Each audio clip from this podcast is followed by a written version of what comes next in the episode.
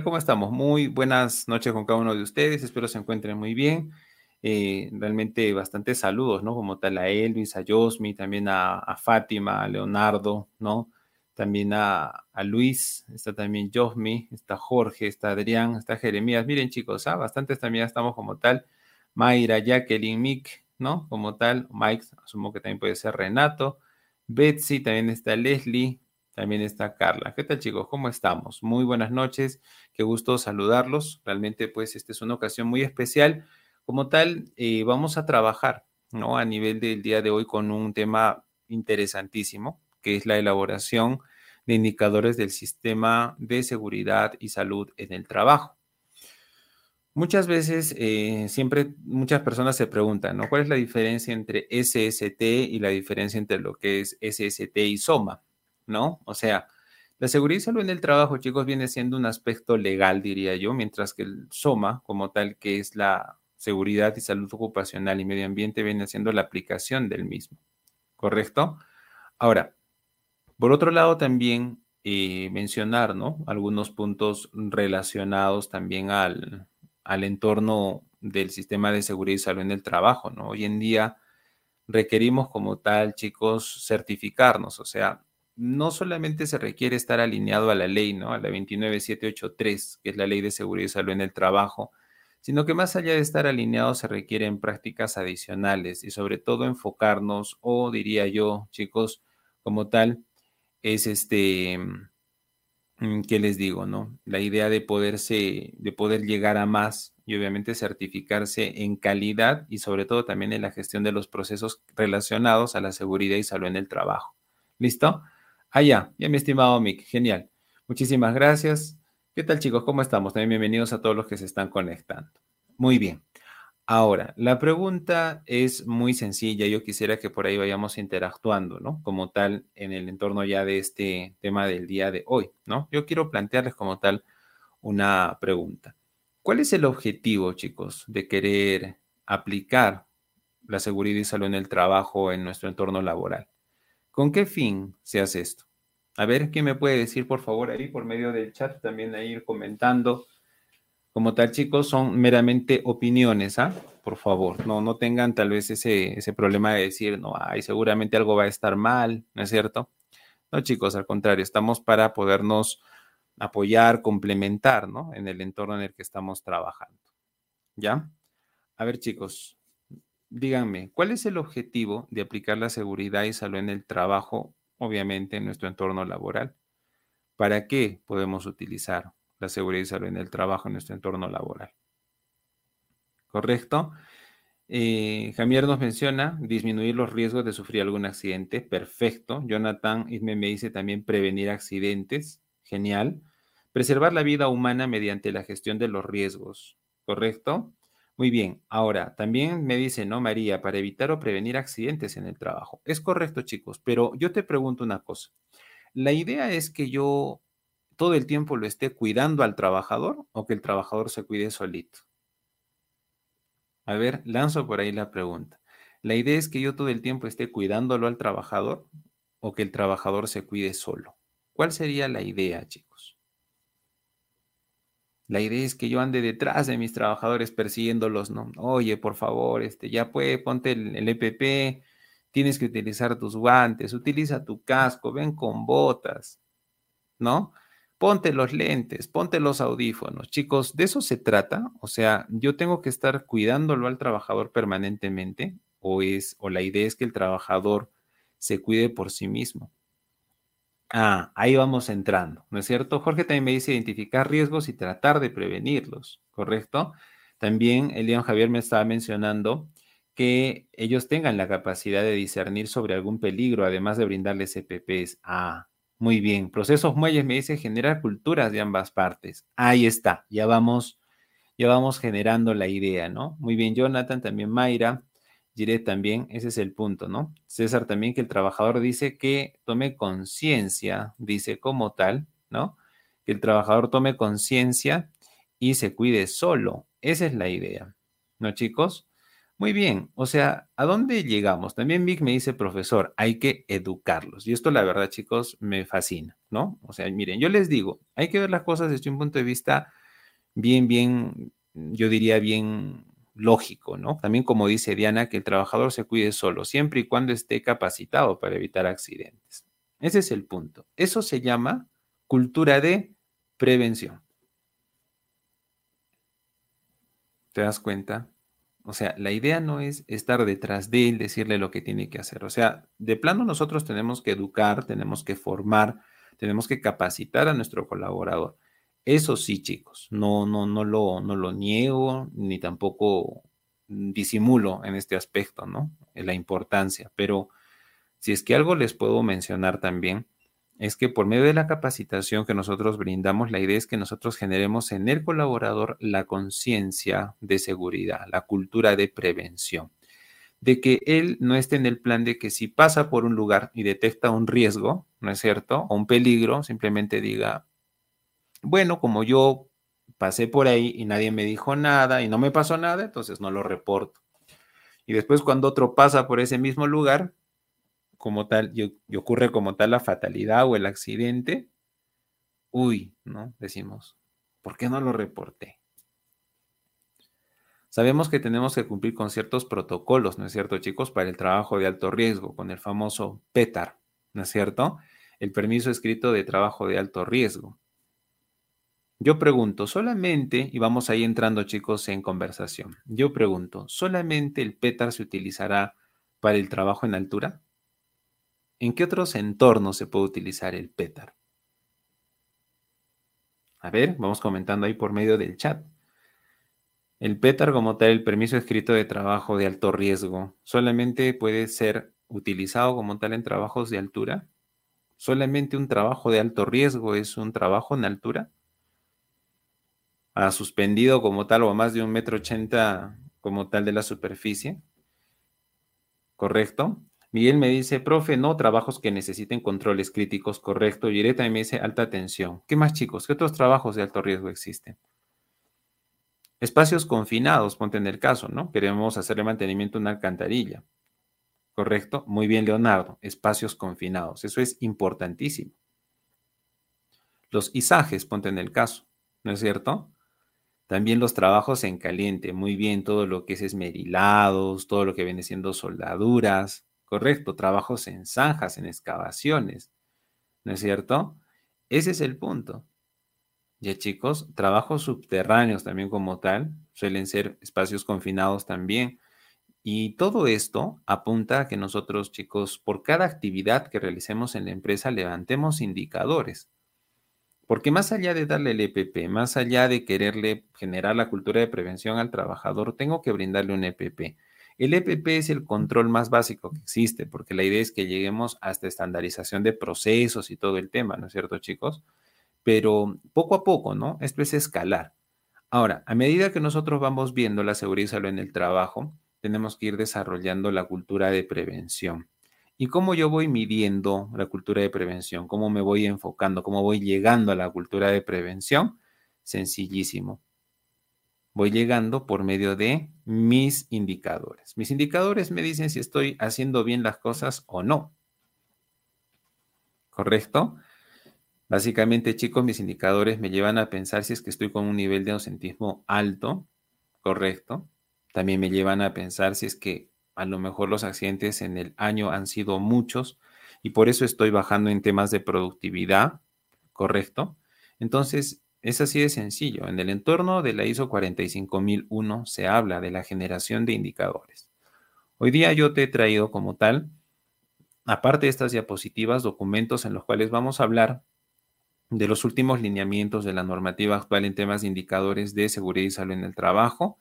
Y también te he preparado un Excel para que como tal tengas una ficha técnica de los indicadores básicos que se utilizan como tal planteados por SUNAFIL, ¿no? El índice de severidad, el de mortalidad, entre otros. ¿Ya? Entonces, chicos, quédense hasta el final porque la verdad les comento que esta, esta clase va a estar muy, muy productiva. Este directo va a estar muy, muy, muy productivo. Eso sí, asegurado. ¿Ya? Muy bien. Si mientras yo voy exponiendo tú tienes alguna duda o consulta, por favor, hazla.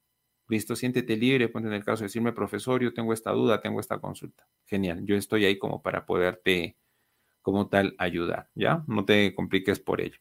¿Correcto? Muy bien, chicos. Entonces, ¿qué es un indicador? Un indicador, chicos, es una métrica, ¿correcto? Como tal, chicos, los indicadores son métricas. Los indicadores como tal vienen siendo, ¿qué les digo? Mm, medidores de la actividad que vamos realizando. Son simples divisiones, ¿correcto? Pueden ser divisiones, pueden ser ponderaciones, entre otros, pero la idea es que un indicador como tal se plantee desde un punto de vista consciente y un indicador debe cumplir con el enfoque SMART, ¿correcto? Tiene que ser específico, tiene que ser medible, alcanzable, relevante, realizable y como también chicos tiene que tener estadísticos, o sea, tiene que proporcionarnos la capacidad, diría yo, de podernos generar a lo largo del tiempo una evolución. ¿Evolución para qué, profe? Para ir midiendo cómo nos fue de año a año, de mes a mes, de trimestre a trimestre, para tomar acciones correctivas. Acuérdate que la idea de la seguridad y salud en el trabajo es, obviamente, chicos, enfocarse en la prevención del riesgo, ¿correcto? Pero también, por otro lado, si es que llega a darse como tal el accidente, también hay que tomar acciones correctivas, pero ya. ¿Correcto? Porque, a ver, si tú tienes, ponte una fatalidad, como lo que ocurrió, ponte en el aeropuerto de Lima, ¿no? Si tú tienes una fatalidad, tú no puedes continuar con tus acciones hasta que hayas levantado las observaciones, hasta que como tal hayas tenido un plan de reactivación en teoría. O sea, hay fatalidades, chicos, que básicamente lo único que hacen es cortar también la operación de la empresa. Y es que es cierto. Para eso utilizamos el IPRC también. Todo eso, chicos, como tal, se enfoca y llega a un solo punto, que son los indicadores. ¿Ya? El punto es, ¿no? Yo te explico esto desde una metáfora. ¿ya? Para que veamos la utilidad de los indicadores. Miren, chicos. Imagínate, ¿no? Yo llevo el curso de indicadores de seguridad y salud en el trabajo. ¿Ya? Yo lo llevo.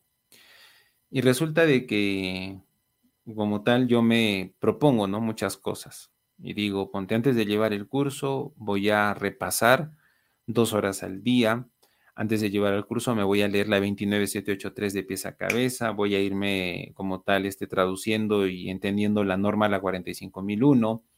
Este, voy a ir viendo cuáles han sido las transiciones de, la, de las OSAs como tal a la 45001, porque ahorita están, empresas todavía están migrando, o sea, no es que las OSAs ya no existan, van a dejar de existir ya de acá un tiempo, pero ahorita estamos en transición, ¿no? entre otros. Entonces, como que yo digo, voy a hacer, voy a hacer, voy a hacer, voy a hacer, pero tengo que ponerme un indicador, pues, ¿no? O sea, tengo que en cierto momento decir, bueno, y al terminar el curso de indicadores de seguridad y salud en el trabajo, ¿cuánto de nota me voy a sacar?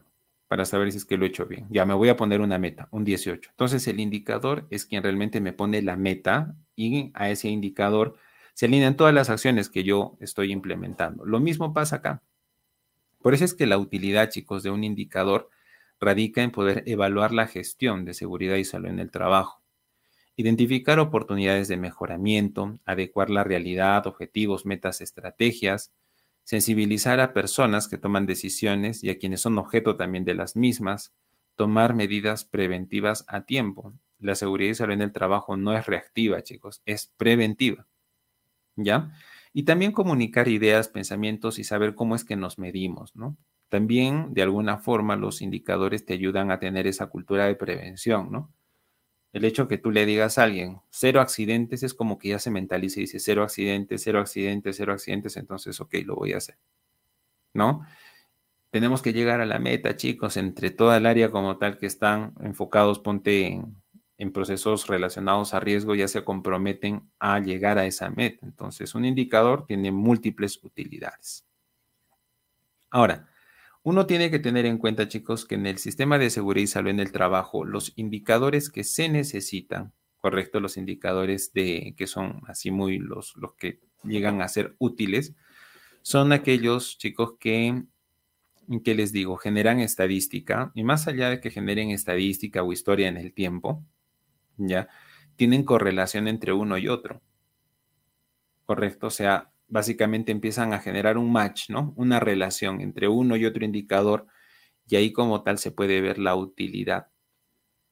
¿correcto? Pero si yo pongo en el caso saco un indicador para medir algo por un día o por dos o por tres días y después no, no le doy como tal esa, esa correlación, olvídate, es como que nos quedamos en nada, ¿no? Terminamos en lo que se le conoce como parálisis por análisis, ¿no? Es la verdad. O sea, te levantas un montón de indicadores, 100 indicadores, pero después no sabes qué hacer con cada uno de ellos. Mejor es trabajar con cuatro, con 10 tal vez, pero que los muevas pues como tú gustes y sobre todo que te sirva, ¿ya? Mick me dice si se grabarán las clases. Por supuesto que sí, se quedan como tal en YouTube. Gracias, Móvil Mac. Sí, sí, la verdad que sí, chicos, ¿ya? Ok, justamente es por eso que un indicador nos ayuda a generar una gestión SOMA. O sea, más allá del indicador de estar planteado por ley o de los indicadores mínimos legales pertinentes que vamos a ver, la idea es que esto tú lo enfoques en tu gestión SOMA. No solamente dedicarte a la seguridad y salud ocupacional, sino también ir viendo la proyección al medio ambiente. ¿Ya? Realmente, chicos, la gestión SOMA nos permite medir el nivel de rendimiento del mismo y analizar logros alcanzados en temas de seguridad y salud en el trabajo, además del medio ambiente. Yo diría que SOMA es lo que hoy en día, chicos, está apuntando, ¿no? A más. Realmente hoy en día, chicos, hablamos del SOMA 4.0, ya estamos por llegar al SOMA 5.0, porque cada vez más, más allá de los indicadores, la tecnología está ayudando a que se generen mejores, yo diría, prácticas en este aspecto. ¿Ya? Ahora, si tú realmente deseas conocer el rendimiento de la gestión SOMA, puedes realizar diferentes tipos de mediciones. Y aquí ya empiezo a darte full consejos. Esta clase, chicos, no tiene nada de teoría, la verdad. O sea, tiene sus diapositivas como material, pero yo voy a basar absolutamente todas las diapositivas que tenemos, que por cierto son unas 43 diapos en promedio. Las voy a basar, chicos, en puro consejo. O sea, si ahorita te estás trabajando en este aspecto o necesitas consejos, decisiones estratégicas a tomar, este curso es para ti, ¿correcto? Porque a la par que vas a aprender, yo te voy a dar como tal estrategias para que vayas generando por ahí tus, ¿cómo se le diría, no? Tus planteamientos o acciones en materia de lo que es SST y SOMA. ¿Ya? Muy bien. Ahora, em, vamos a tener también en cuenta esto. Si hablamos de las mediciones en temas de SOMA, hay que tener en cuenta tres mediciones respecto a los efectos, a las evidencias y a los esfuerzos. ¿Correcto? Mis indicadores deben estar enfocados en tres dimensiones. Efectos, evidencias y esfuerzos. También se le dicen las tres E. ¿Correcto? Efectos relacionados a incidentes o accidentes. Evidencias, causas básicas que uno puede conocer. Tú ya, obviamente, si es que estás viendo este directo, se asume que tú sabes, ¿no? La metodología de análisis, ¿no? Como tal de las causas básicas. Ya sabes que hay causas básicas, causas inmediatas, factores personales, es cuando se realiza la investigación como tal de un accidente, ¿no? Entonces, tú ya debes conocer de esto. Por eso te digo, también los indicadores pueden relacionarse a las evidencias que nos otorgan como tal los métodos de análisis. ¿Ya? Ahora, si hablamos respecto a los esfuerzos, pues estamos hablando aquí del conjunto de acciones llevadas a cabo para prevenir, como tal la ocurrencia de un accidente. O sea, profe, para todo hay un indicador, sí, pero justamente hay que ver, mm, yo diría, chicos, temas pertinentes en este contexto. ¿No? Ponte, si hablamos de indicadores para medir los efectos, ponte en el caso, podemos ir teniendo en cuenta indicadores planteados o enfocados en la productividad. Una, ¿ya? Ahí corre apuntando. ¿Ya? Profe, ¿qué indicadores voy a plantear? Indicadores basados en la productividad, ponte en el caso, ¿no? En el nivel de absentismo o en el nivel de falta, en los retrasos de la producción, en el incremento en el número de productos inconformes, porque ahí también puede estar el factor riesgo de cansancio, ¿correcto? En el aumento también en las actitudes negativas cuando tienen lugar incidentes o accidentes, también cuando se eleva el costo de la mano de obra, chicos, ahí empiezan los problemas. Entonces, yo te comento en una experiencia porque sí, trabajo como tal en ello, veo esto como tal, chicos, a nivel de consultor y les comento lo siguiente, o sea, hay veces de que, ponte, el área de plantas empieza a retrasar, ¿no? Y como que de frente llegan y empiezan a chocar, ¿no? Con uno, con otro, que tú estás mal, que no ayudas, que no le ponen la camiseta. La verdad, chicos, con el perdón de la palabra, tontería y media empiezan a imaginarse. Y muchas veces no nos damos cuenta que esto puede partir también de una mala gestión como tal de la seguridad y salud en el trabajo. Particularmente yo estuve, ¿no? En una de estas ocasiones, en una de estas actividades, y particularmente yo le dije, ¿no? Al gerente que estaba ahí, le digo, pero yo sé bien, digo que soy tu consultor, pero mira, le digo, o sea, no lo veas, le digo, por un tema de que son ineficientes. Pregúntate por qué son ineficientes, le digo. O sea, ¿qué está pasando? A ver, hablamos con el área de seguridad en el trabajo y empezamos a sacar estadísticas, chicos, y los trabajadores literalmente estaban volando en horas extra. Tal vez tú dirás, profe, ya pues están ganando bien. No se trata de eso, sino que mientras más trabajo extra haces, más cansancio tienes y por eso también tu rendimiento en cierto momento va a decaer. Por eso necesitas levantar un indicador ahí. ¿Te das cuenta? O sea, no se trata, chicos, de verlo experimentalmente, sino que el indicador tiene que ayudarte a tomar acciones preventivas. ¿Correcto? Ahí está. Carol me dice, ¿en qué normativa legal peruana podemos encontrar los indicadores reactivos y proactivos? Bueno, más que los indicadores, amigo, yo te recomiendo en normas peruanas la 29783. Esa es la básica, esa es la, la que te da el punto de partida. Pero más que reactivo o proactivo, yo te recomiendo trabajar con los indicadores legales que como tal promueve la ISO 45001, que habla sobre el sistema de gestión de seguridad y salud en el trabajo. Ahorita los vamos a ver, ¿ya? Ahora, Tienes más allá de eso, como tal, chicos, ya poder medir los incidentes. Aquí ponte en el caso, tenemos los índices de frecuencia, tenemos los índices de severidad. Ya ahorita vamos a ver con un ejemplo para que esto se entienda mejor. No quiero expandirme mucho en temas de concepto, en temas de indicadores, porque lo único que hace es generar confusión. Y yo quiero llevarlo a la práctica para que ustedes aprendan mejor. ¿Ya? Ahorita ya les explico. Si hablamos, ponte de las actitudes, ya, también nosotros podemos adaptar como tal indicadores a esto, ¿no? Chicos, a ver, aquí debe haber personas que trabajamos como tal en este departamento, ¿no es cierto? Entonces, yo les pregunto, ¿cuál es la clásica excusa de un trabajador que trabaja desde que es jovencito y que ahorita ya tiene sus años? ¿Cuál es la clásica excusa cuando le dices, ponte casco, ponte los lentes, ponte los audífonos, ponte botas? ponte el arnés, ponte el chaleco. ¿Cuál es, chicos, la clásica excusa que te ponen los trabajadores antiguos cuando se les empieza a solicitar con más rigurosidad, ¿no? Como tal el, el uso de EPPs. ¿Con qué excusa salen? A ver, mientras ustedes van contestando, yo voy contestando por aquí una preguntita de María Pacoticona. ¿Qué indicador propuso en su ejemplo, profesor? Ok, ya eso lo voy a comentar en un momento, María, porque todavía estamos como una especie todavía de historia continuando, ¿ya? A ver, Mayra me dice, sí, Mayrita, de plano. Chicos, lean por favor ahí en los comentarios. Ahorita nosotros creo que todos estamos por Facebook, por YouTube, por diferentes canales como tal, chicos, por LinkedIn. Leamos este comentario, ¿ya? Este voy a poner como tal ahí de, de Mayra. Me pareció genial. Es clásico. Nunca me ha pasado nada esa, chicos, ¿no? ¿Cómo, cómo, cómo funciona realmente, ¿no? Nunca me ha pasado nada, ¿no? Otra que dice Leslie, buenísimo, que lleva años haciendo el trabajo y no le ha pasado nada. Listo, este es buenísima, mi estimado Alvin Romario, te felicito. Buen comentario. Que conocen al jefe, dice, y no les importa, ¿no? Fiorella dice, ¿no? También al excusar que dicen que ya saben cómo es el trabajo y que ya conocen a la máquina, entre otros. Es la verdad. ¿no, chicos? O sea, es como que le dices, por favor, hazlo de esta manera y como que ellos, perdón, te dicen, o sea, mira, a ver, a ver, no, yo he visto, ponte en el caso, yo te comento aquí un ejemplo, hagamos otro paréntesis, en una obra, ¿no? Y llegan, pues, ¿no?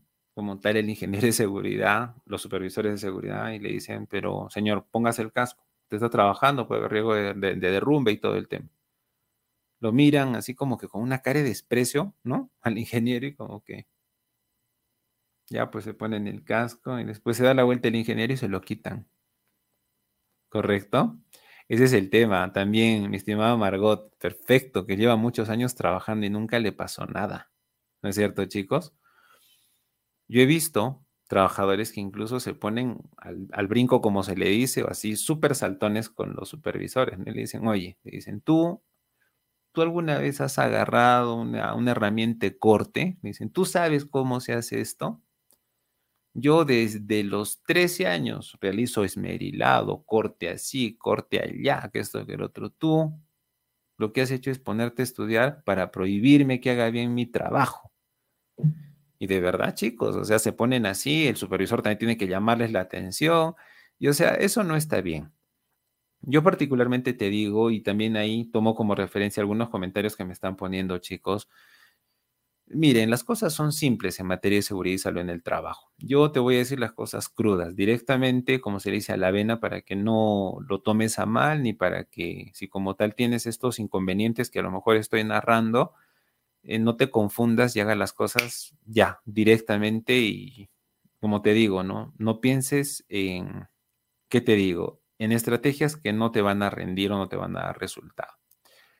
Yo te voy a decir algo. El trabajador puede ser muy contestón, el trabajador como tal puede tener mala actitud al tratarse, ¿no? De la seguridad y salud en el trabajo. ¿Vale? Y te puede dar la contra cuantas veces él quiera. ¿Y sabes cuál es lo más complicado de eso? Que cuando a él le pase algo,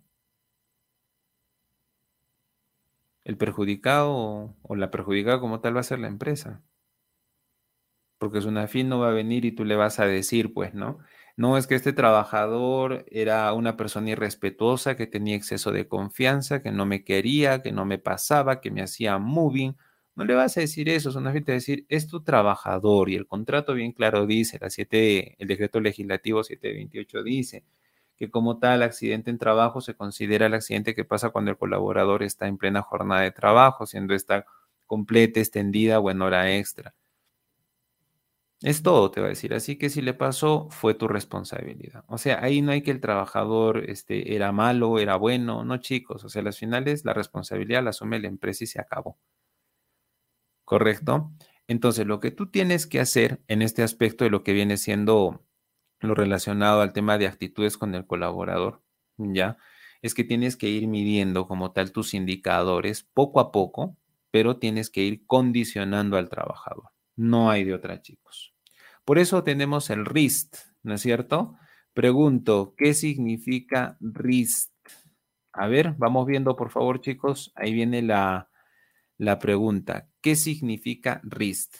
Ya, mientras tanto, yo voy viendo ahí lo que me dice Jonathan. Me dice, a mí me decían en planta que ellos sabían hacer su trabajo, ¿no? Y no necesitaban usar los implementos y que si seguían molestándolos se iban. ¿Ya ves? ¿Ya ves?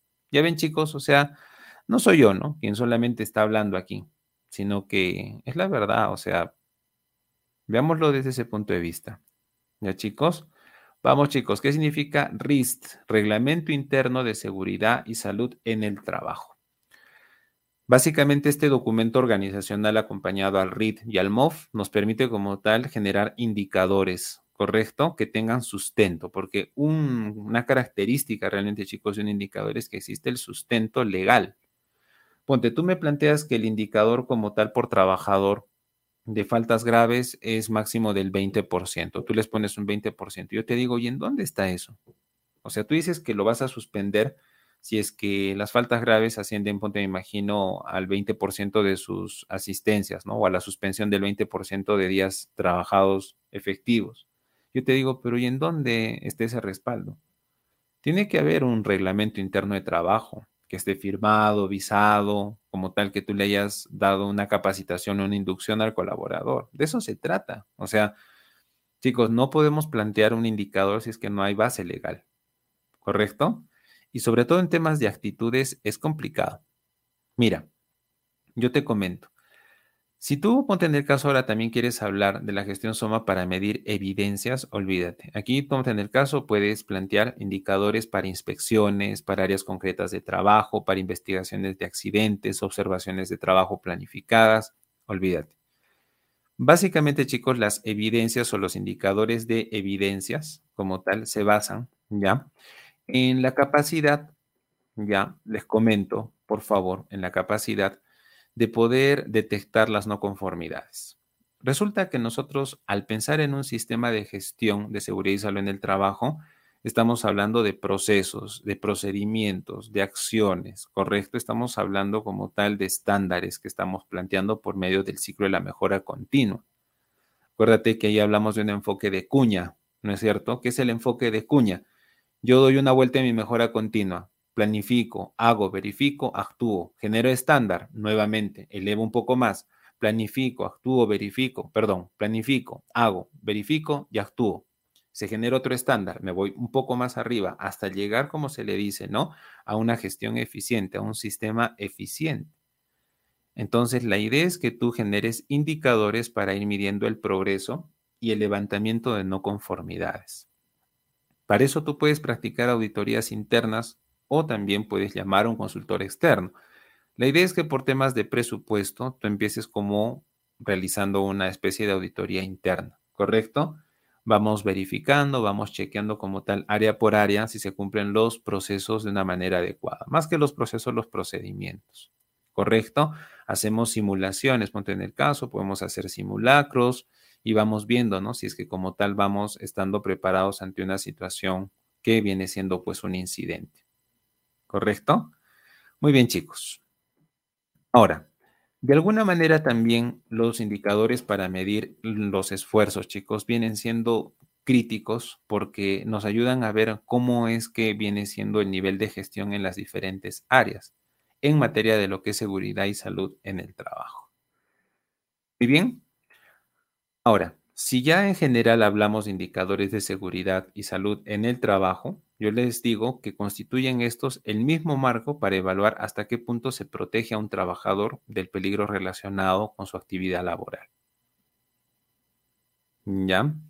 La idea es que estos indicadores me ayuden a prevenir, no a reaccionar, me dejo entender, sino que me ayuden a prevenir lesiones, enfermedades y muertes profesionales. Ahora yo ponte en el caso, te hablo de los metaloides. ¿Correcto? A ver, chicos, háblenme, o si no de los metaloides, no, háblenme de un matpel. A ver, chicos, ¿qué matpel conocen ustedes que pueda generar una enfermedad ocupacional que sea, que les digo, severa? ¿Qué material peligroso puede generar, ponte en el caso, una, una enfermedad ocupacional severa? Para eso, ponte en el caso, tenemos los tiempos de exposición, ¿no es cierto, chicos? Ahí vemos lo que es el TBAA, ¿no es cierto? Vemos el techo como tal, que es el sí. También vemos como tal, chicos, el steel. Todo eso tiene que irse trabajando. O sea, también no hay que ponernos a pensar, chicos, en que todo lo tenemos que diseñar nosotros. Hay indicadores que ya están preestablecidos. Ponte, hablemos de los niveles de exposición, como te decía, ¿no? A ver, hago aquí una pequeña encuesta para todos. ¿Listo?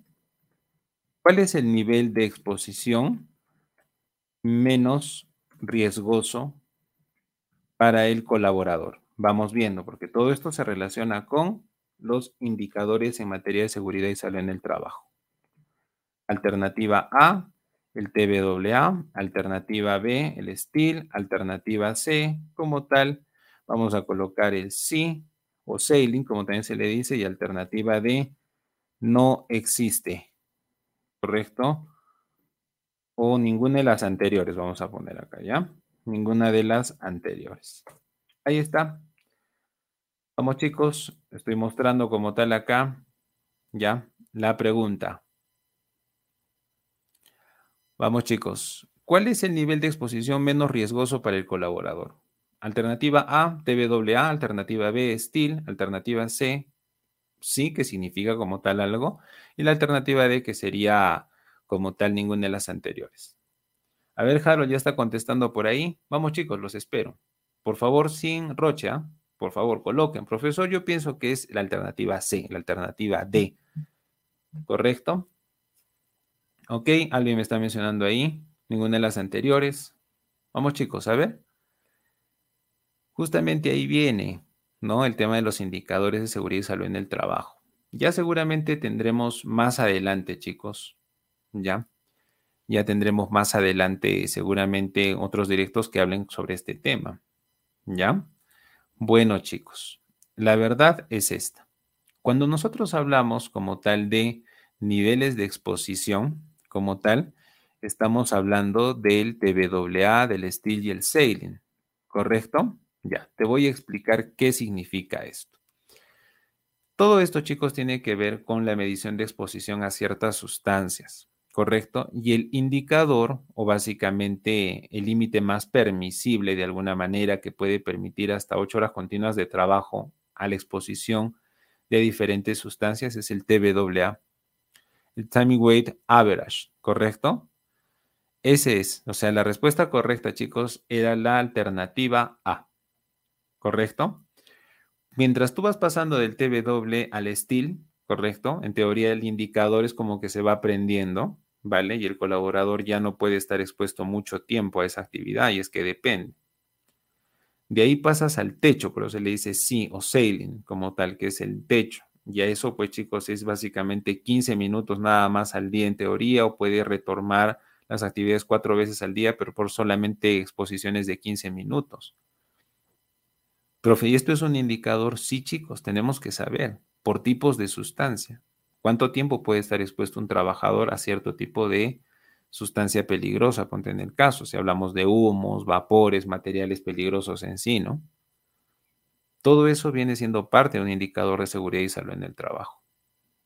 Manejar eso, chicos, garantiza la sostenibilidad de nuestras actividades en materia de seguridad y salud en el trabajo. ¿Ya? Cuidado con eso.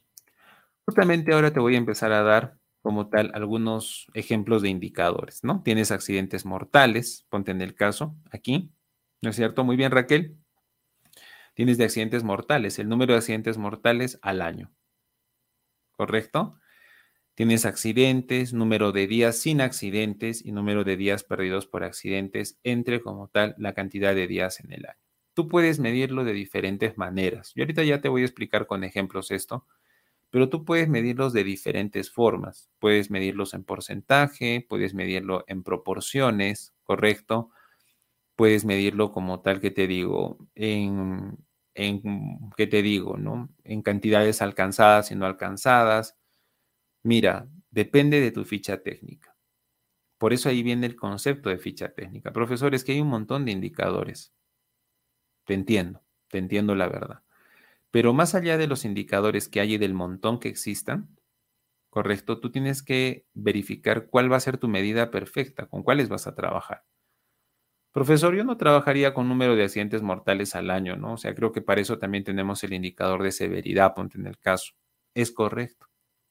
Estos indicadores son indicadores intermedios, o si quieres decirle también indicadores básicos. También tienes otros indicadores de resultados acá. Enfermedades ocupacionales, ¿no? Número de enfermedades ocupacionales reportadas al año. Me imagino, ¿no? Tú puedes hacer esto de la siguiente manera. Año 2020, enfermedades ocupacionales, ¿no? Me imagino. 8. Perfecto. Año 2021, enfermedades ocupacionales, 9. Uy, entonces chicos, ya tenemos que ir tomando otras medidas. ¿Qué está pasando, no? ¿Estamos haciendo o estamos utilizando los controles ergonómicos adecuados? Ya, aquí te comento una experiencia. Pasa, chicos, que ustedes conocen, ¿no? Del túnel metacarpiano, ¿no es cierto? Es una enfermedad, ponte, por la que padecen como tal, y esto yo lo he visto, ponte en el banco, de que es una enfermedad que pueden padecer las personas que todo el día, ponte, estamos en la computadora. Esta posición, ponte, ¿no es cierto?, de agarrar un mouse así todo el tiempo. A ver, voy a tratar de colocar, ajá, esta posición, chicos, que estamos viendo acá de agarrar un mouse, ¿no? Y tenerlo como tal en una, en una posición apoyada, o como se dice en palanca con un escritorio, porque en algún lugar tu mano tiene que apoyarse. Para empezar, te hace salir acá como tal una abultación. ¿Listo? En la mano. Esa es una. Y otra empieza a generar, como se le dice, estrés o falta de movimiento o como también se le dice, tensión en los ligamentos de la mano. Tal es así que como tal un nervio básicamente que está envuelto dentro del túnel metacarpiano como tal empieza a hincharse, empieza a generar falta de movilidad y hasta incluso chicos empieza a doler las articulaciones como tal en los dedos. Eso pasó ponte en un banco. Y las enfermedades ocupacionales, ponte trabajadores ya de edad, ponte en el caso de unos 30, 35 años, se iba acentuando, ¿no? Los trabajadores los que ingresaban con 20, 21, 22 años, normalazo, ¿no? Ellos en ningún momento se les detectaba eso, pero también pasaba, chicos, ¿no? Ahí está Renato corrigiéndome también. Gracias por la acotación, amigo. La presión sobre el nervio mediano. Perfecto. Y como tal, pues, ¿no? Resulta de que en los colaboradores de más edad, como tal, se iba presentando, ¿no? Año tras año, ¿no? Tres, cuatro reportes, diez reportes, quince reportes. Entonces, la empresa ya inevitablemente con los trabajadores que tenían ya la enfermedad ocupacional, lo único que hacían era encargarse de alguna manera, dar algún paliativo, pero se tenía que pensar en los nuevos que estaban trabajando para que a la edad de los que ya tenían el problema no lleguen con esa misma enfermedad. Correcto. Profi, ¿cómo se previene eso? Como tal, el sistema puede estar programado para realizar la menor cantidad de clics y evitar estar con la mano todo el rato tener también una distancia, una postura ergonómica adecuada. O sea, para eso te ayudan estos indicadores, no solamente para decir, oye, sí, tenemos más enfermedades, sino para tomar acciones correctivas. ¿Listo? Efectivamente, Fiorelita, dice, ahí se forman los síndromes del túnel carpiano. Efectivamente, es a lo que estamos hablando. ¿Listo? Pregunta, los colaboradores, chicos, que hacen como tal oxicorte, ¿de qué sufren a la larga? trabajos en caliente. Hablemos de soldaduras, oxicortes, esmerilados. ¿De qué sufren a la larga? ¿De qué enfermedad ocupacional sufren? A ver, vamos viendo ahí, vamos poniendo la pregunta, ¿no? ¿De qué enfermedad ocupacional padecen los colaboradores que realizan trabajos en caliente, tales como esmerilado, coma, oxicorte, coma, entre otros. A ver, chicos, vamos verificando ahí, ¿ya? Coloco la, la pregunta como tal, ¿ya? ¿De qué enfermedad ocupacional padecen los colaboradores que realizan trabajos en caliente, tales como esmerilado, oxicorte, entre otros? Correcto, vista, pulmón, efectivamente, Yanina. Tinnitus también menciona, pulmones. Es correcto, los vapores que se emanan, chicos, tarde que temprano, por más que tengan super protección, en teoría, suele pasar, ¿no? De que, ¿qué les digo? De alguna manera pueden contraer enfermedades ocupacionales graves. Correcto. Sobre todo, cataratas, por más que estén con la mascarilla, ¿no? La verdad, chicos, cataratas también es la fibrosis pulmonar, ¿correcto? Entonces hay que tener en cuenta, se tienen que levantar indicadores para qué chicos, para contrarrestar, ¿correcto? Tomar acciones correctivas. Esa es la idea. Muy bien. Por otro lado, tienes indicadores de resultados. No ponte en el caso. Enfermedades relacionadas al trabajo. Situaciones prepatológicas entre número de trabajadores. Ponte. Cuando nosotros ya empezamos a ver, ponte este te comento este indicador, sobre todo que estamos viendo acá de enfermedad relacionada al trabajo, de situación prepatológica entre número de trabajadores, se ha utilizado por doquier en el COVID, chicos. Correcto, porque eran trabajadores con sospecha de tener COVID.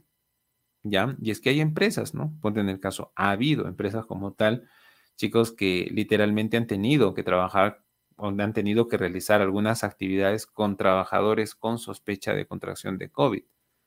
En ese momento se utilizan también estos indicadores. También puedes utilizar el segundo que estamos viendo acá, ¿no? Es el número de trabajadores aptos entre el número de trabajadores evaluados, exámenes médicos ocupacionales, exámenes como tal relacionados a trabajadores no aptos versus trabajadores evaluados. Tú sabes que cada cierto tiempo se tienen que hacer chequeo los mismos colaboradores. ¿Ya? Muy bien. También tienes los indicadores de resultados, el que te decía, el de no conformidades, incidentes peligrosos, el programa anual de seguridad y salud en el trabajo, cuántas actividades ejecutadas sobre la cantidad de actividades que has tenido. ¿Ya? Y aquí ponte en el caso, más allá del indicador, quiero mencionarte lo siguiente. A ver, chicos, como tal, bueno, muchas mineras, ¿no? Adolecen de este, de este indicador. ¿qué sucede? No? Ahorita en Navidad, como ya se está acabando el año, aunque incluso los planes lo suelen hacer chicos tres meses antes, incluso se acabe como tal el año, empiezan ¿no? con los papeles. ¿No es cierto, chicos? Empiezan con los papeles. Yo puedo tener caso, te muestro aquí un ejemplo. Sí, acá tengo. A ver, un segundo, por favor, chicos. Acá tengo estos, estos papelillos que están acá. Ya. Mira, aquí está. Aquí hay un plan completito, ¿ya? De acciones para el sistema de seguridad y salud en el trabajo, ¿ya? Es una empresa en la cual yo ya he generado asesoría. Miren, chicos, ¿ah? no me cansaría de pasar las hojas. Mire el grosor del plan, ¿ya? Y por si no fuera poco, tienes este segundo plan, ¿correcto? Que habla de todas las actividades que dices que van a hacer y todo el tema, y olvídate, o sea, es planificación de planificación de planificación. El tema es a veces mucho ruido y pocas nueces, ¿no? Es la verdad. Resulta de que hay que tener un indicador, chicos, que alinee las actividades ejecutadas con las planificadas. Podemos ser muy buenos, correcto, en lo que hacemos, pero tiene que haber congruencia entre lo que planeas y lo que ejecutas. Ahora, no lo tomes a mal, solamente es un consejo. Mira, hay veces que decimos, ¿no? Capacitación aquí, capacitación allá, allá, allá, allá, allá, ya. Está bien, nadie te va a objetar eso, porque la capacitación es básica en el entorno de seguridad y salud en el trabajo. Es, pero así chicos, les comento, es básica. Pero ¿Cuántas capacitaciones? No? Según ley mínimo tienes que recibir tres capacitaciones al año en materia de esto, ¿correcto? Pero ponte, si es que hay un accidente en un área, la capacitación puede pasar de ser cada tres meses o cada cuatro meses, puede pasar a ser a cada día o a cada tres días o cada semana, me dejo entender. Hay veces que nosotros, ponte ya porque se nos pasó el tiempo, fin de año reventamos en capacitaciones. Todos me entran a capacitaciones, esto, o sea, no se trata de ver a la capacitación como la salida, ¿no? Y plantearte cuantas puedas para llenar el plan, sino se trata de que pongas capacitaciones que realmente sepas que vas a ejecutar. Pueden ser, ponte en el caso, pocas, pueden ser muchas, pero que sean útiles, de eso se trata. ¿Ya? De nada te sirve tener planes como te estoy mencionando, ¿no, chicos? Como le estoy mencionando, de este calibre, si es que se ejecuta muy poco. Justamente dentro de estos planes que yo tengo, más o menos con el indicador de resultados de programas anuales de sistema de seguridad y salud en el trabajo, solamente se ha llegado a un promedio del 70%. Y coincidentemente el 30% faltante eran las capacitaciones más estratégicas que podían darse. Ya, entonces un indicador tiene que ayudarte a medir eso y tienes que ser realista, ¿correcto? Tienes que alinearte a tus principios sobre todo, ¿ya? Por medio de estos indicadores. También tienes de capacidad y competencia, que son como tal el número de trabajadores que reportan incidentes e incidentes peligrosos entre números de trabajadores en la empresa. Hay indicadores de reporte, ¿no es cierto?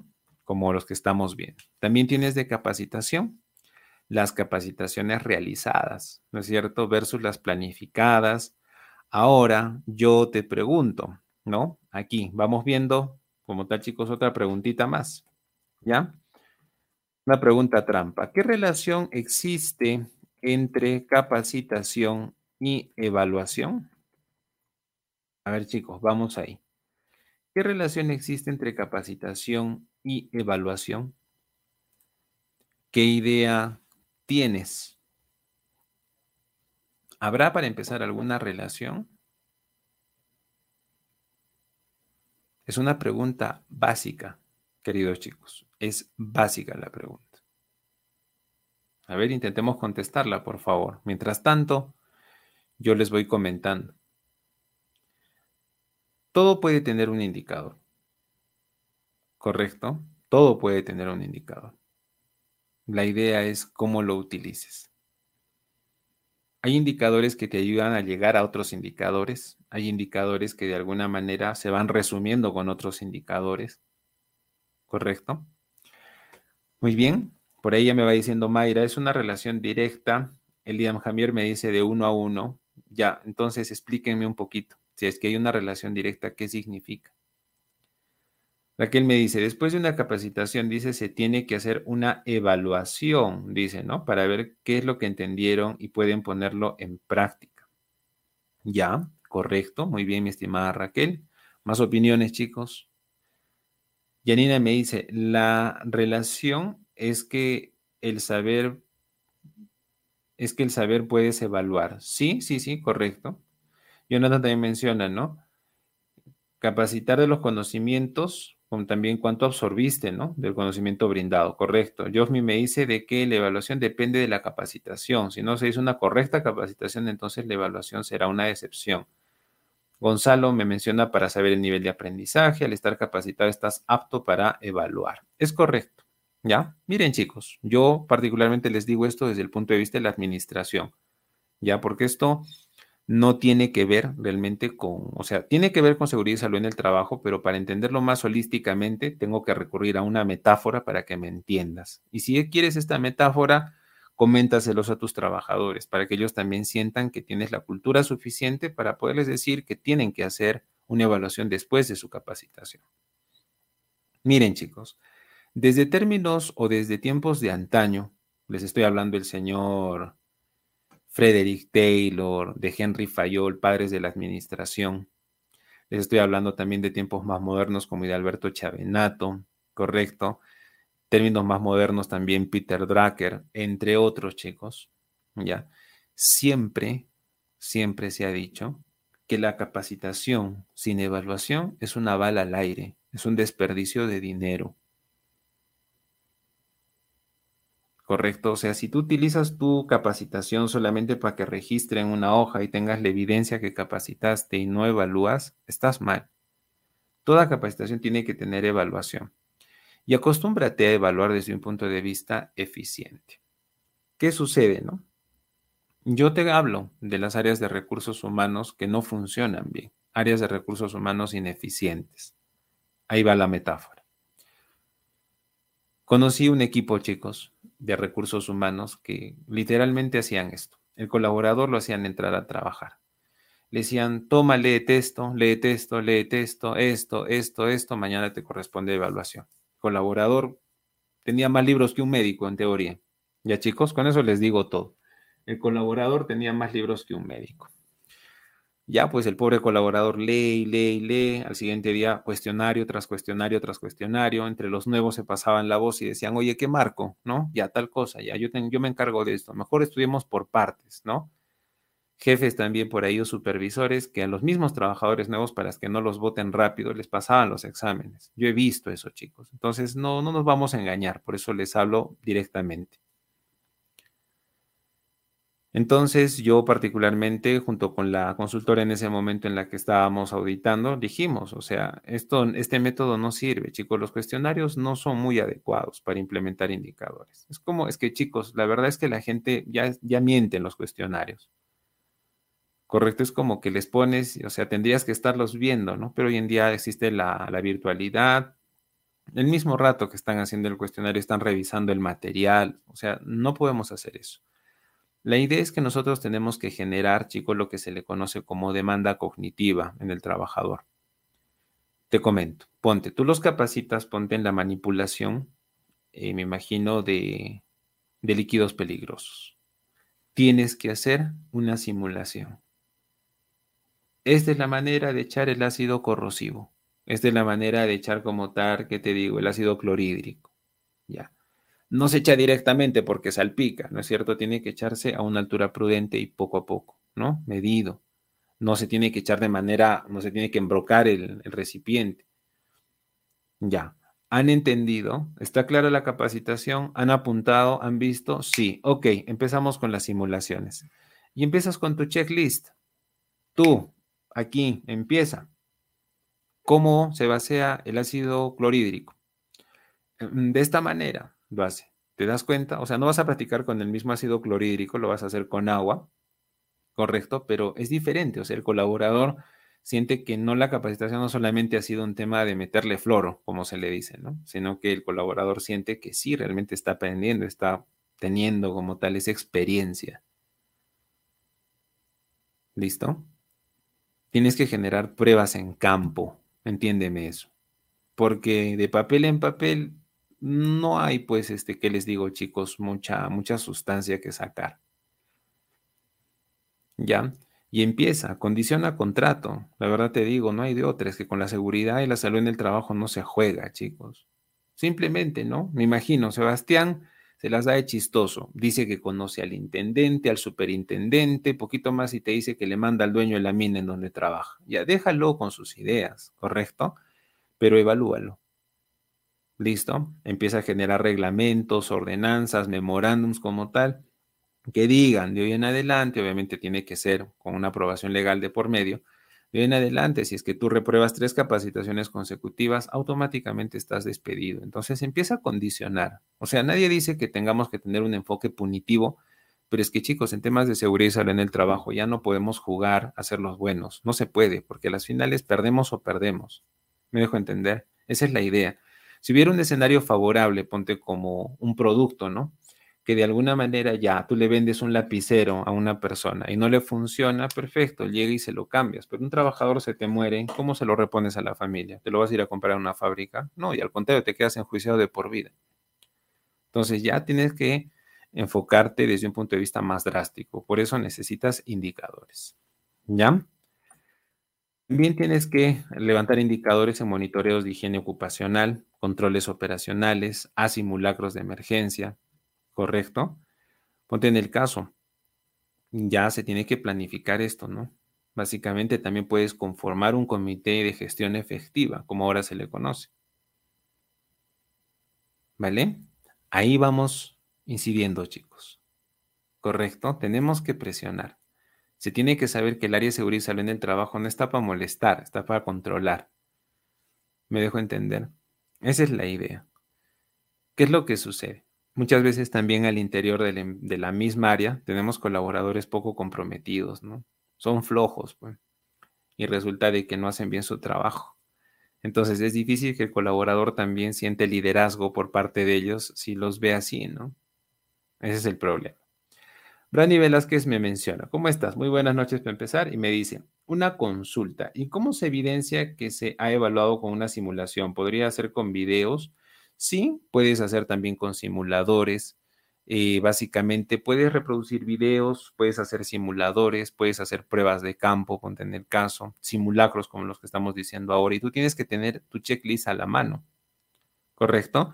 Mira, hacemos una capacitación en materiales, en manejo de materiales peligrosos. Correcto. Tenemos que hacer un checklist, ¿no es cierto? 10 preguntas con las que el colaborador tenga que cumplir o no. Hasta incluso la podemos hacer desde nuestro celular directo. Hoy en día, la aplicación, chicos, de ISO Tools, ponte en el caso, tiene un checklist. Tú desarrollas ahí tu checklist y al toque empiezas a evaluar capacitación.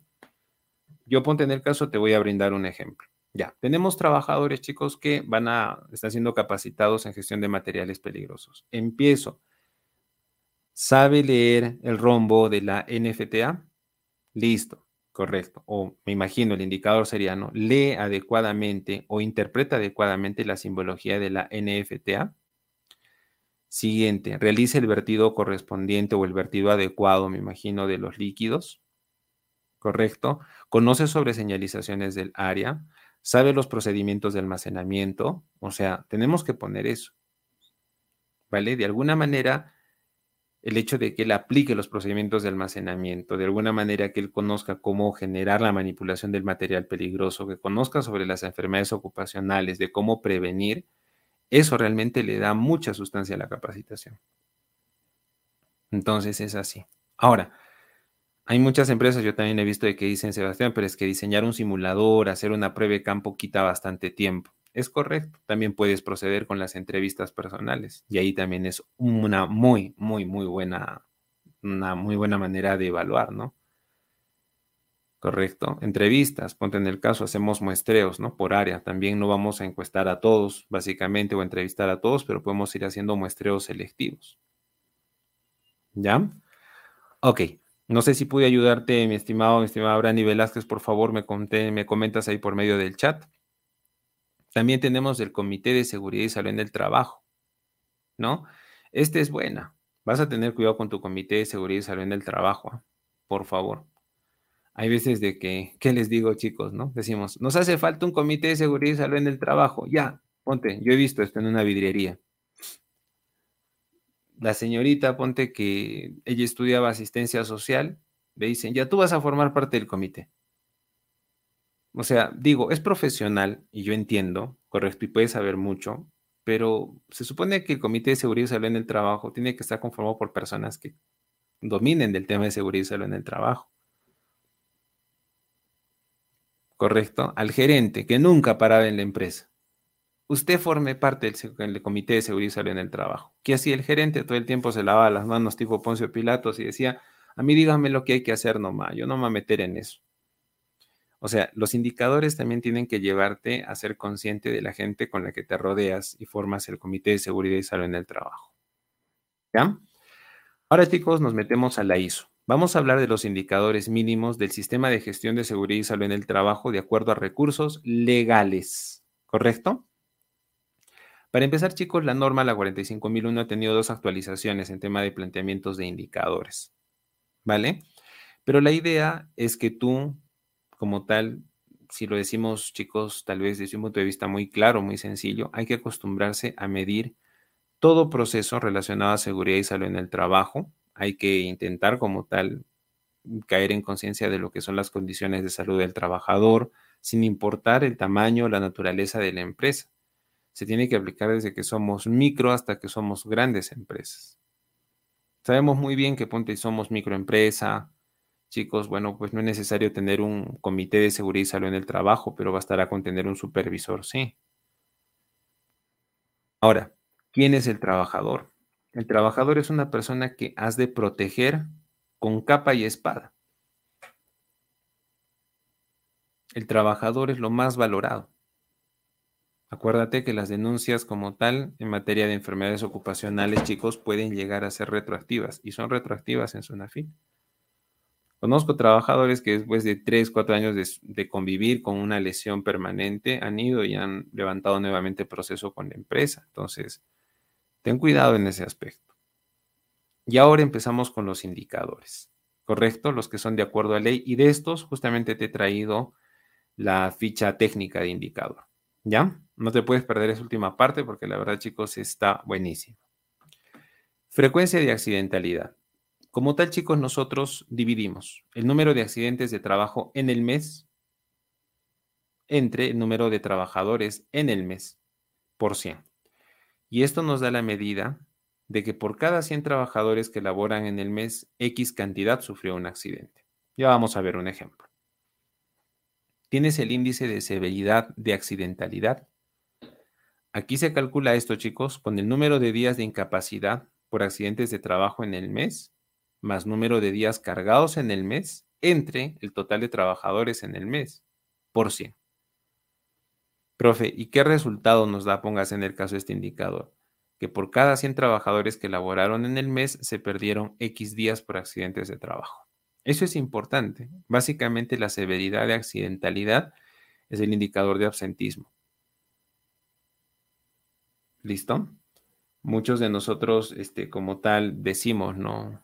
Ya sabes que, bueno, pues no me importa, ¿no? Simplemente, em, ya pues, este, se accidentó, se le hizo el certificado médico, el certificado de incapacidad temporal de trabajo, o el SIT, como también se le menciona, y bueno, pues que descanse. Es que no podemos pensar así, chicos. Hay que pensar en cómo se está reduciendo la productividad. Pero, profe, ¿qué hago? lo previenes después del accidente. Para eso estás levantando estos indicadores. Así como te he contado de áreas de seguridad y salud en el trabajo muy responsables, yo también te voy a comentar de algunas que son extremadamente irresponsables, chicos, ¿no? Simplemente ellos cumplen con prevenir, con decir, pasó un accidente, bueno, hay que hacer el descargo en Sunafil, ni modo, no podemos levantar el trabajo hasta dentro de una semana. Ya pues, ¿qué hacemos? O sea, chicos, la verdad que la chamba de un ingeniero de seguridad tiene que ser este muy, muy, pero muy de corazón. ¿ah? Ese, este trabajo de seguridad salud en el trabajo, chicos, ustedes deben saberlo, porque estoy hablando con gente profesional. Ustedes deben saber, chicos, que en materia de lo que es seguridad y salud en el trabajo, se pone alma, vida y corazón en la chamba. Es cuidar a la gente.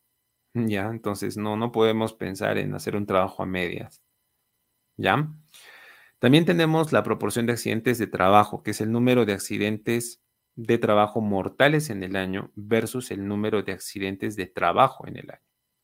Un accidente de trabajo, chicos, leve, puede ser incapacitante por dos días, tres días, tratamientos ambulatorios incluso, pero un, un accidente mortal puede incluso determinar una muerte, una incapacidad permanente.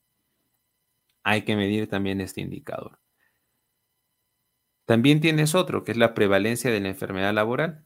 número de casos nuevos y antiguos de enfermedades laborales en un periodo entre el promedio de trabajadores del periodo anterior. Y esto se multiplica por 100.000. Este indicador, chicos, como tal, se mide de forma anual. ¿Vale? Y está propuesto por la OMS, que es la Organización Mundial de la Salud. También tienes la incidencia de enfermedad laboral, número de casos nuevos de enfermedades laborales en un periodo entre el promedio de trabajadores que han ingresado, que han estado laborando en este periodo como tal. Hay veces de que tenemos pues chicos altas y bajas de colaboradores, pero no en materia de accidentes, sino de contratación, ¿no? Entonces realmente la incidencia de enfermedad laboral se puede ver. Si es que hay casos que ya se están presentando, ponte en el año, hay que empezar a tomar medidas correctivas. Hay veces chicos de que también sabemos y somos conscientes de que el colaborador viene de otras empresas en las cuales no se, no se cuida bien, viene de trabajos informales. Tampoco podemos asumir toda la culpa, digo, pero si es que ingresa a nuestra empresa, tenemos que cumplir como tal, chicos, con brindarle la mejor estadía posible. Por eso es que estos indicadores son importantes. También tienes ausentismo por causa médica, ¿correcto? Número de días de ausencia por incapacidad laboral o común en el mes entre número de días programados de trabajo en el mes, por sí. Este indicador, chicos, de causa médica tiene que medirse mensualmente. ¿Ya?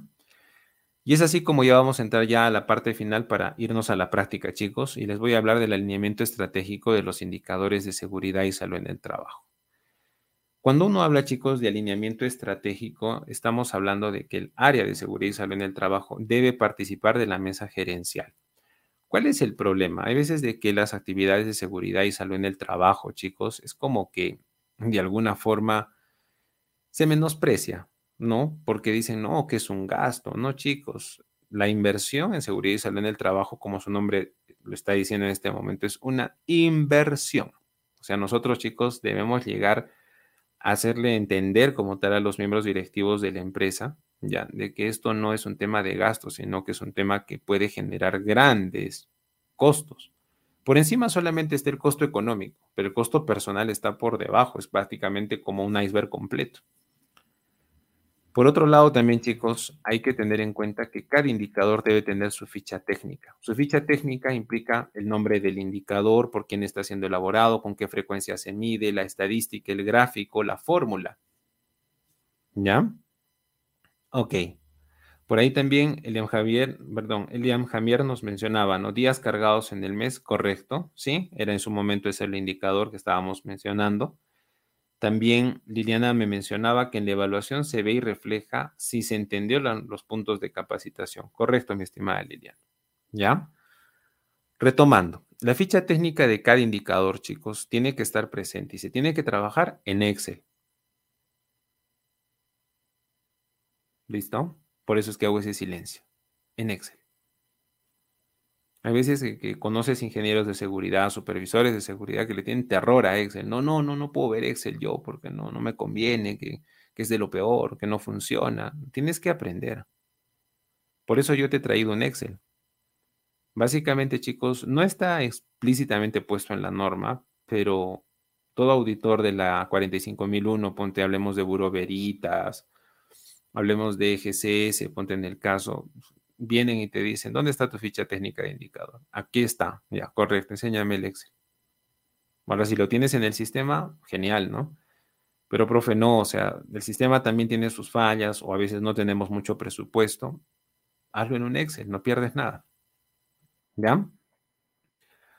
Ahora, también si es que hablamos de alineamiento estratégico, chicos, en este aspecto, hay que tener en cuenta las estrategias implementadas, el plan de trabajo anual, los recursos asignados, la satisfacción de necesidades. Profe, o sea, en teoría también con los indicadores nosotros tenemos que aprender a presupuestar. Sí, chicos.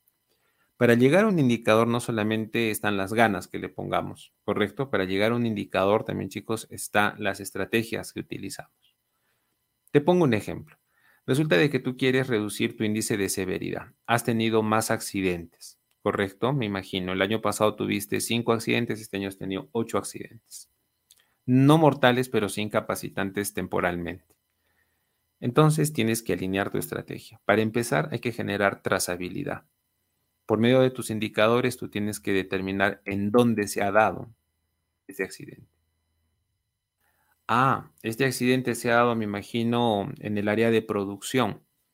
Resulta que el colaborador, este, por el tema de, de riesgo mecánico, peligro mecánico, han salido piezas disparadas de la máquina en donde ellos han estado operando y este, una de esas piezas que ha salido disparadas como tal, este, le ha realizado una perforación pues, ¿no? en el cuerpo al colaborador, pero bueno, felizmente no ha sido de mucho cuidado. Ya, ok, entonces como ya me di cuenta de lo que pasó, empiezo a tomar medidas correctivas. Ponte en el caso, verificar la maquinaria, ir viendo si es que tiene o no salvación, sino también para desecharla. Una, dos, si como tal tiene como tal salvación, me imagino, perfecto, colocarle también un biombo, ¿no es cierto? Para que evite como tal con ese disparo de piezas al azar que pueda dañar a un colaborador o a varios colaboradores. Ya, esa ponte es una estrategia. Otra estrategia también, tú puedes pensar en esto. Resulta que estás empezando a verificar en los test audiométricos de que la capacidad de escucha de tu colaborador se está empezando a reducir y es que es porque hay mucho, mucho, mucho excesivo ruido en la práctica. Hay más exposición de decibeles de volumen, ¿no? Ponte en el caso de decibeles de audio al colaborador. Entonces, una estrategia podría ser empezar a generar también mantenimiento preventivo de maquinaria. ¿Correcto? O sea, tú tienes que dar como tal alternativas de mejora. No solamente es corregir y corregir y corregir, sino genera estrategia. Eso es lo que se busca, para eso se utilizan los indicadores. ¿Qué más? Tú también tienes que tener indicadores que te ayuden a verificar o a tener en cuenta el alineamiento al cumplimiento de la normatividad. Si tú no apuestas por el cumplimiento de la normatividad, olvídate, o sea, es, es bien difícil, ¿no? Que uno como tal pueda, ¿qué les digo chicos? Pueda,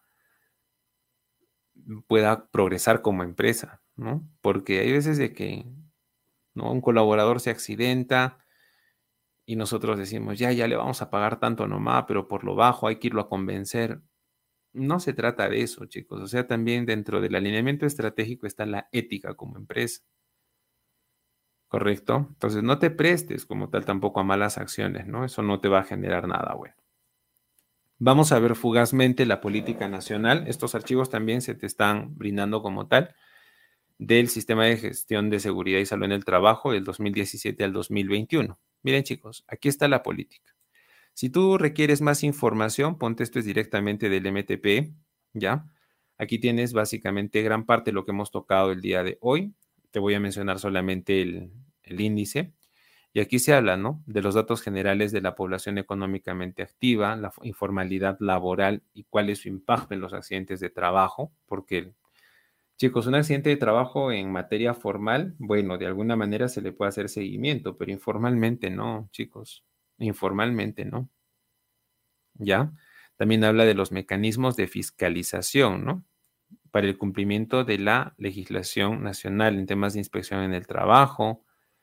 Básicamente tienes los órganos de respaldo públicamente hablando para que estés actualizado.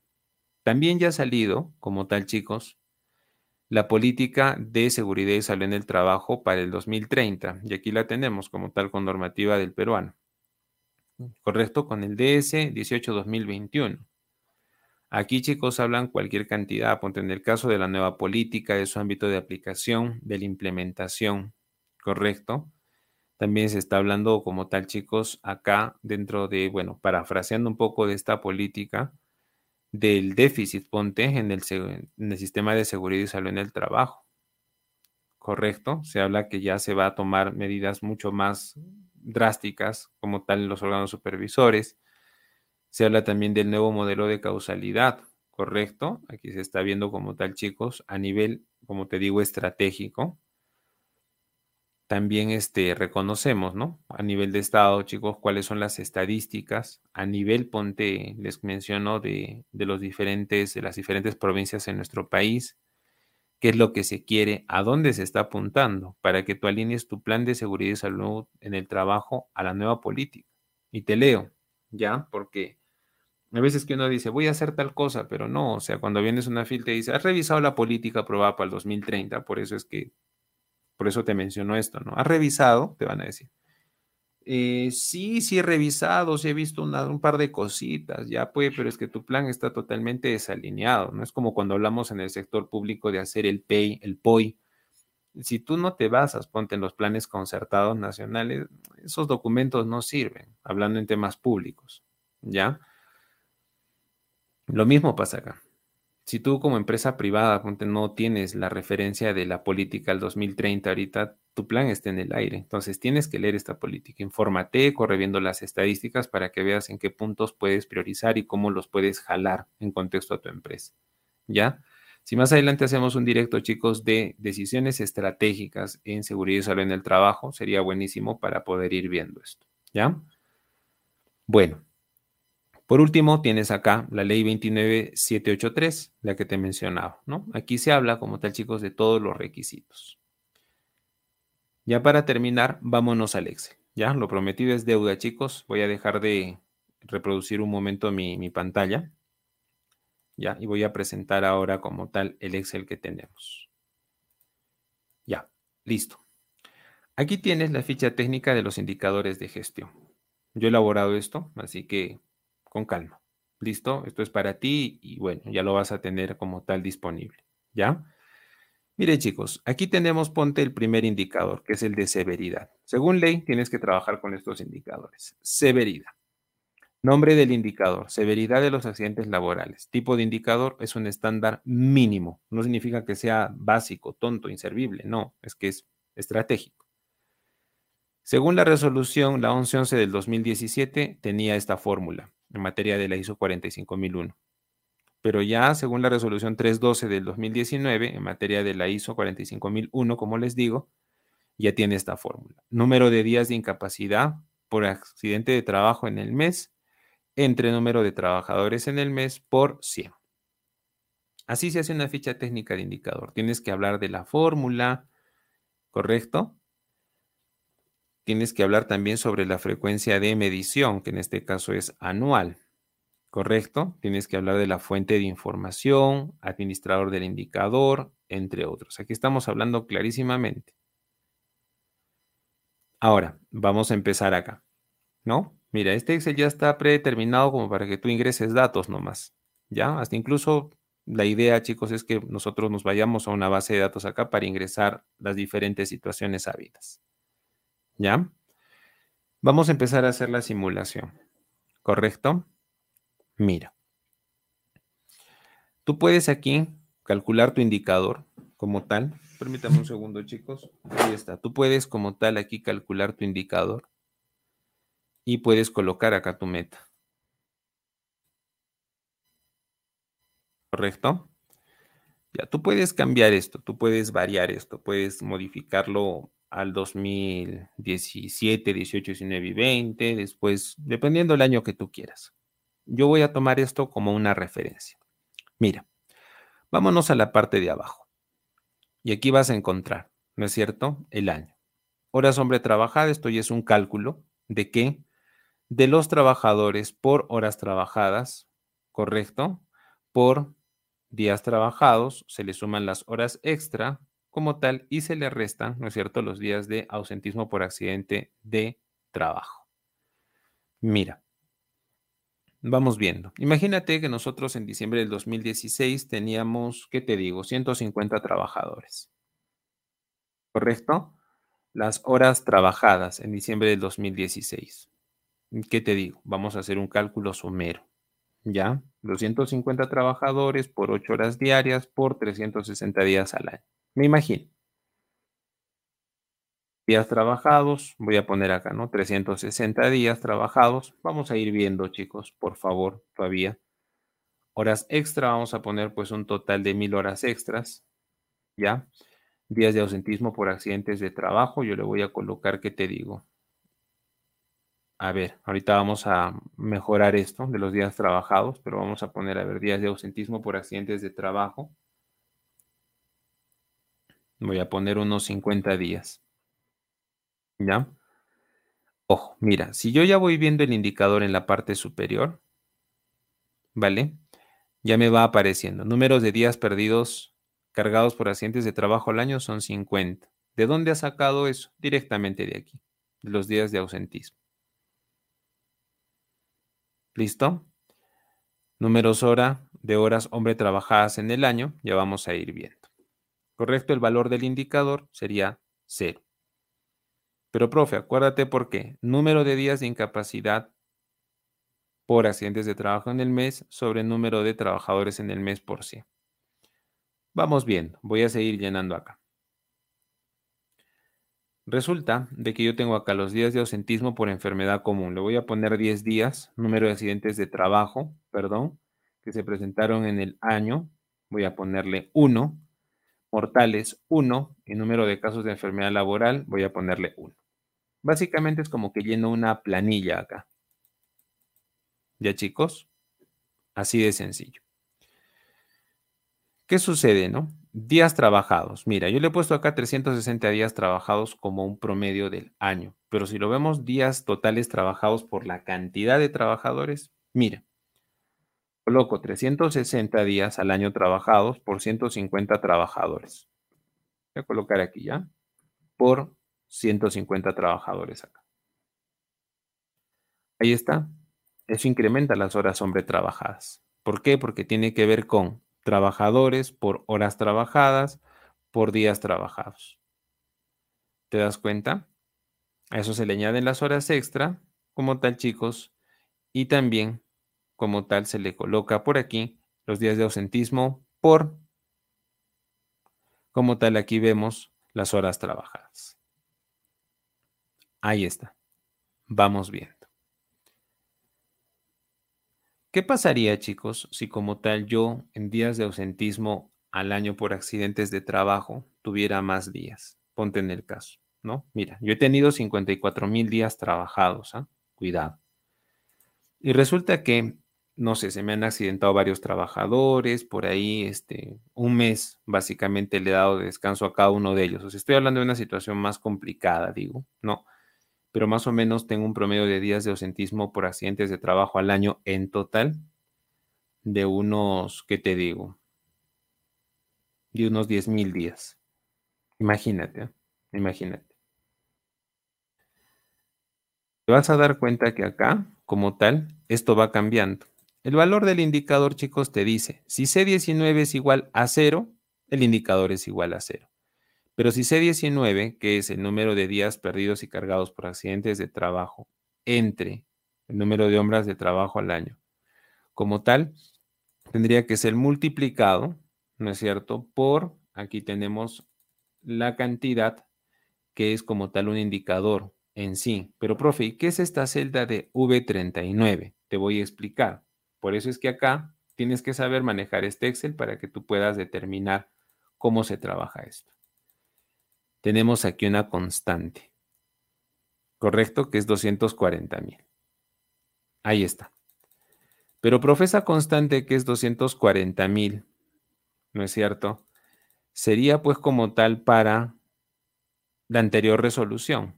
Exacto, porque para la nueva solamente es por sí. ¿Listo? Ahí está. Miren, este es el cálculo cuando se trabajaba con la constante 240 mil. Veamos ahora, chicos, que no da mucha estadística, por cierto. Veamos como tal cómo sería en el nuevo contexto. Mira, pasemos este mismo contexto como tal para la nueva normativa, si se le quisiera decir así. Mira, yo voy a copiar esto aquí y lo voy a pegar en la parte de abajo. Sale el mismo resultado, si bien es cierto. ¿Correcto? Pero acá, ponte en el caso, el indicador ya es más realista. Número de días de incapacidad, 10.000 días. Número de trabajadores en el mes, 150. Ah, profe, cambia muchísimo. Es correcto. Profe, aquí el indicador estamos volando literalmente. Es cierto. Bueno, profe, es que 10.000 era un número muy alto, ¿no? Profe, no es como que no tiene ni sentido. Imagínate, por eso te digo, voy a cambiar ahora el 10.000. ¿Cuántos días habíamos dicho inicialmente que se habían dado por ausentismo en total por accidentes de trabajo en el año? Habíamos dicho que se habían dado 50 días. Cuadra de igual manera, pero el cálculo del indicador ya es más realista. Aquí te botaba 0 y 0 y 0, como que no hubiera ningún inconveniente. Por eso se ha cambiado el cálculo. Por eso vemos acá valor del indicador 33%. Y mi meta era el 25%. Si tú lo quieres entender más a fondo, aquí tienes el gráfico. Aquí tienes este gráfico. Este es el que te debe importar. ¿Correcto? Ya. Profe, esta fue mi gestión, ¿no es cierto? De enero del 2019. Febrero del 2019. Acuérdate que severidad se mide de manera mensual. Vamos viendo. ¿Ya? Para febrero del 2019, mm, el número de trabajadores que tuve, me imagino, se retiraron 5, fueron 145. Como tal, pues trabajaron esta cantidad de horas. Voy a colocar aquí 145 por 8 por 30. En este caso me parece que no estoy calculando bien acá. Ahora miren, voy a poner de forma mensual. Vamos a cambiar. Enero 2019. ¿Cuántas horas se trabajaron en este mes de enero del 2019? Coloco el número de trabajadores por 8 horas diarias. Por 30 días. Ahí está. Lo mismo voy a jalar hasta el final.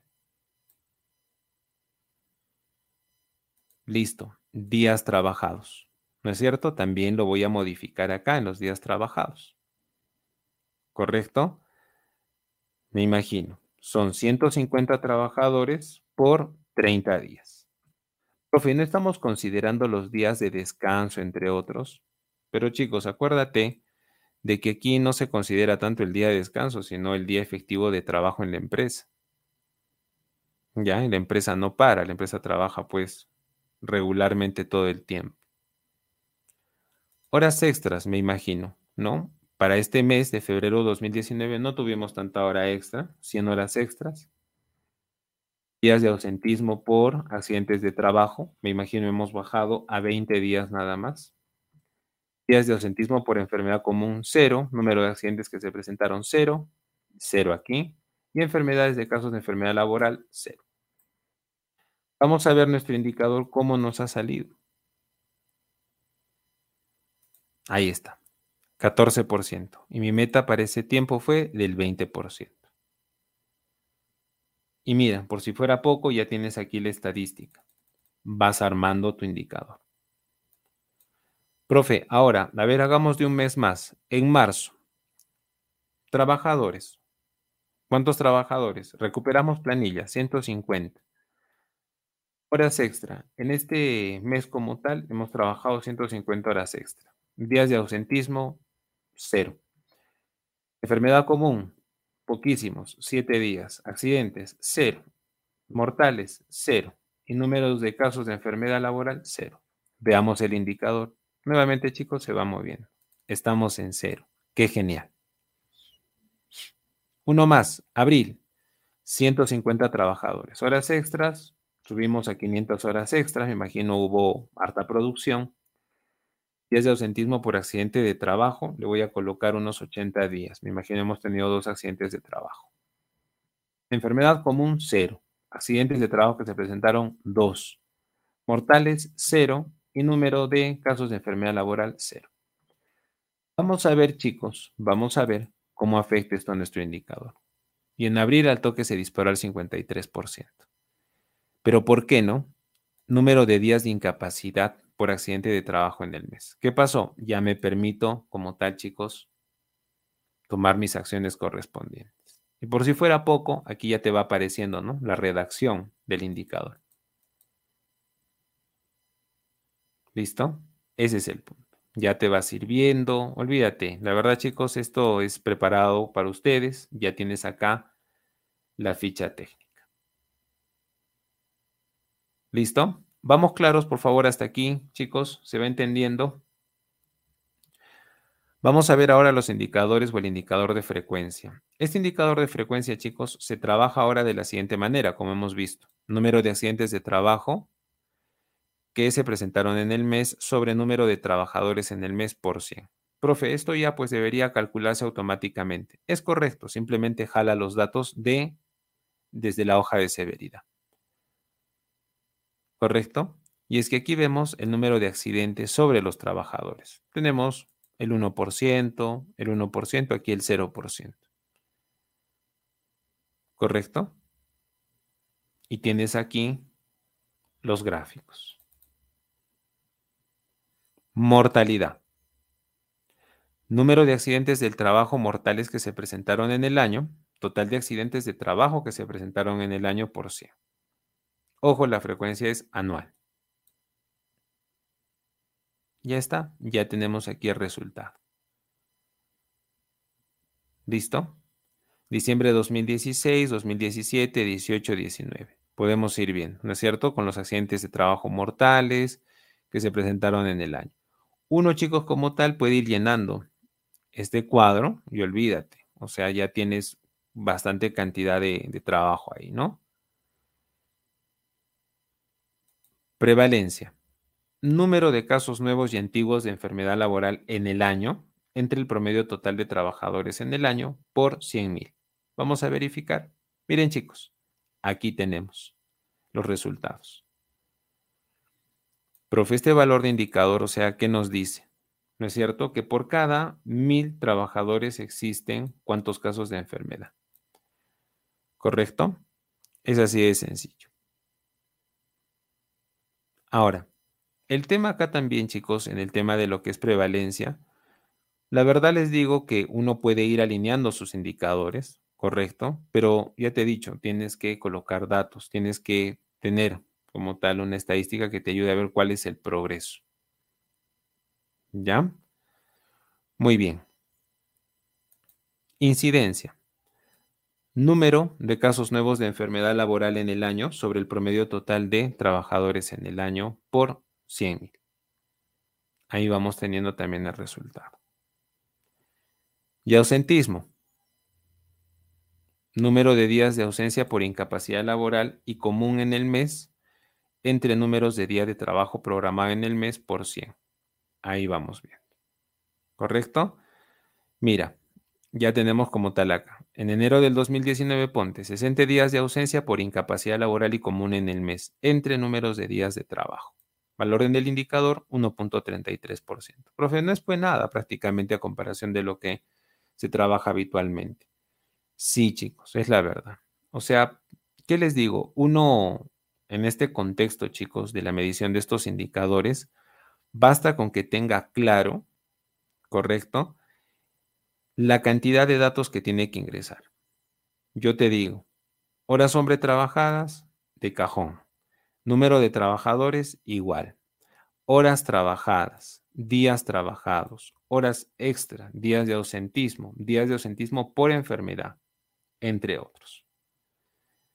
¿Listo, chicos? Ahí vamos.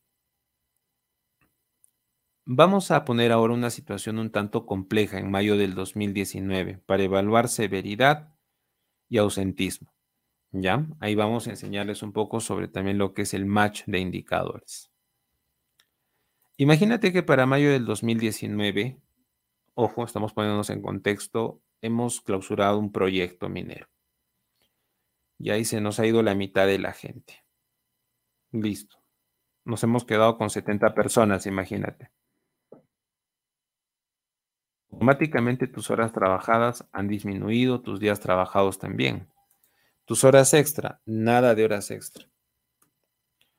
Días de ausentismo por accidente de trabajo. Me imagino que por el recargo de trabajo, hubo fatiga, yo qué sé. En promedio, días de ausentismo por accidente del trabajo, me imagino podemos ponerle, que te digo, unos 140 días. Ausentismo por enfermedad común, 60 días. ¿Se presentaron accidentes en el trabajo? Sí. Mira, imagínate, hemos tenido unos 10 accidentes de trabajo. Estamos poniendo una situación compleja. Número de accidentes de trabajo mortales que se presentaron, vamos a poner 4. Número de casos de enfermedad laboral, vamos a poner 1. Vamos a ver. Mira, para empezar en severidad, ya la estadística se complica. Se te sube a 200%. ¿Correcto? Profe, ¿qué, quisiera decirnos, no? Tal vez con este indicador. ¿No es cierto? Que por cada 100 trabajadores que laboran, o bueno, si quisieras verlo así también, ¿no? Que por cada trabajador que labore existen dos días de descanso por incapacidad por accidente de trabajo en el mes. Puedes verlo también como proporción, de 70 a 140 y una proporción del doble. ¿Correcto? En teoría, en mayo del 2019, cada trabajador, en teoría, ha recibido dos días de descanso por incapacidad por un accidente de trabajo. Profe, es demasiado. Correcto. Muchísimo, diría yo. Hay que ver, chicos. ¿Ya? Si hablamos de la frecuencia, mira, date cuenta acá. La frecuencia ya se subió al 14%, porque tienes número de accidentes de trabajo que se presentan en el mes versus el número de trabajadores, y ya se elevó al 14%. Aquí, chicos, no hay que ponernos en el plan de decir cuál es el indicador perfecto. No, la verdad, chicos, es que el indicador perfecto y al mismo tiempo casi, casi irreal sería como tal del 0%, ¿no? Pero siempre vas a tener. Ahora, la idea es de que la tendencia de tus indicadores siempre sea a la baja.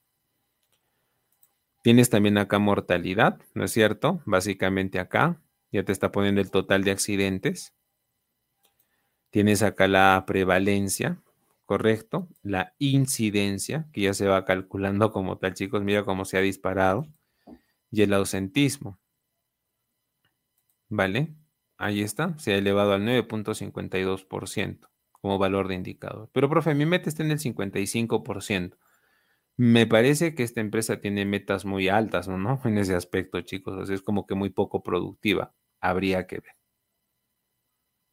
Ya, tú lo puedes gestionar, profe. O sea, yo puedo cambiar acá mi meta, sí, ponte en el caso tu meta era del 5% acá y se va a reflejar directamente aquí en el gráfico, como estás viendo en esta parte que estoy sombreando de color rojo. ¿Correcto? O sea, tú puedes manejar a tu antojo tus indicadores aquí. Y cada uno tiene su ficha técnica, nombre, tipo de indicador, como tal la frecuencia de medición, correcto, cuál es la fuente de información también, cómo es que quién es el responsable ¿no? de la gestión del indicador, entre otros. ¿Ya chicos? Muy bien. Perdón, como tal, en este caso, ya, permítame un momento chicos, voy a proceder a reproducir ya mi pantalla con las diapositivas. Permítame un segundo.